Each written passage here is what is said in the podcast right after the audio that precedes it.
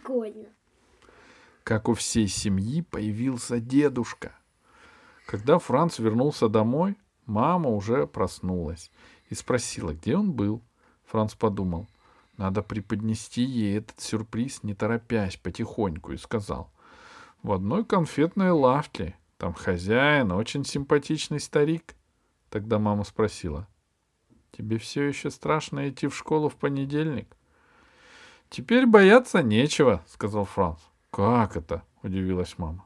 Бабушка подыскала мне дедушку, ответил Франц. Умереть не встать, воскликнула мама, но не стала делать ни того, ни другого, а просто села на кровати. Можешь объяснить? И Франц сказал, давай за обедом, чтобы папа и Йозеф тоже послушали. Но это было просто отговорка. Сначала надо было подумать, какими словами все это рассказать. Франц уже придумал первые три фразы, и тут зазвонил телефон. Трубку взял Йозеф. Он сказал «Приветик» и стал слушать. Потом выпучил глаза, отнял трубку от уха, закрыл ее рукой и недоуменно воскликнул. Дедушка Куна Краут-Вашель хочет говорить со своей падчерицей. Папа воскликнул. Фу, какое гадкое слово! Кто это у нас падчерица? Франц шмыгнул к маме и прошептал. Это дедушка, про которого я говорил. И протянул, и потянул маму за рукав. Пожалуйста, мама, пожалуйста, не обижай его. Мама вздохнула, кивнула Францу и взяла у Йозефа трубку. «Фрёстль», — сказала она, а потом только кивала и говорила «да, да». Перед тем, как повесить трубку, мама сказала «хорошо, в семь часов». «Что в семь часов?» — спросил папа.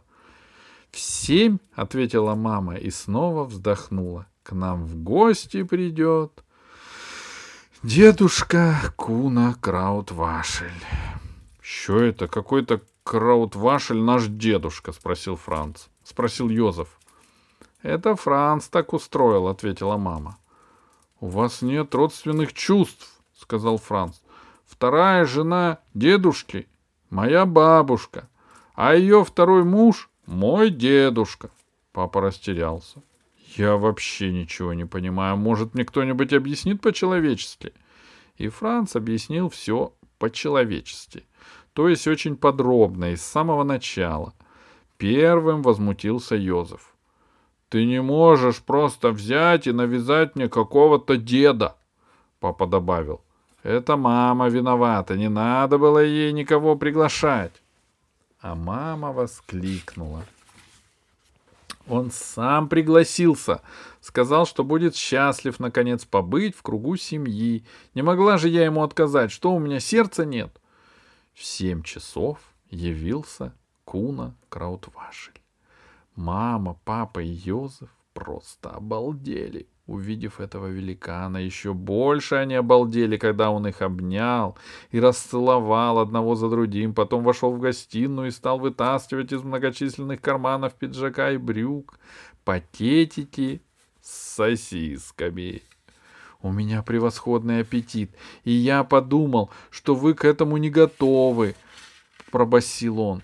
Тут уж и папа, и мама, и Йозеф просто глаза на лоб выпучили. Из, жа...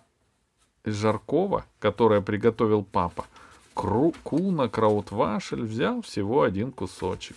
«Для дегустации», — сказал он. А потом принялся за свои сосиски и, жуя их, сообщил, что это замечательно — вновь обрести настоящую семью.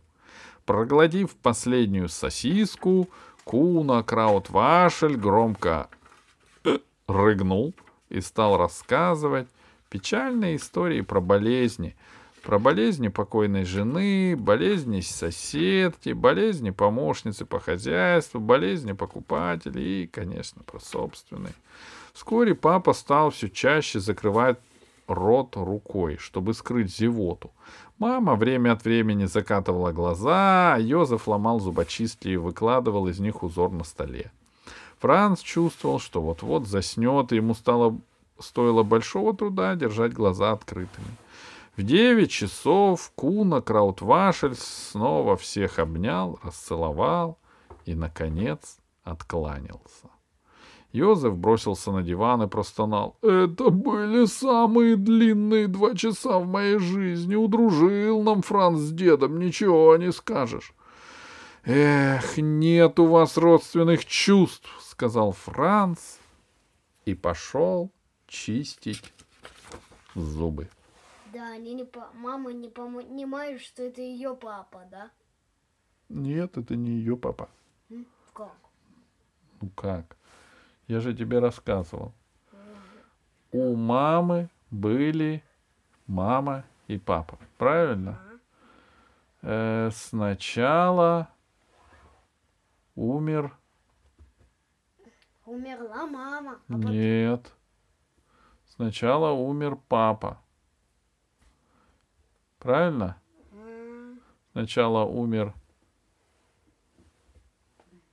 А, нет, сначала умерла бабушка. Сначала умерла бабушка. Так, короче, надо разбираться. Сейчас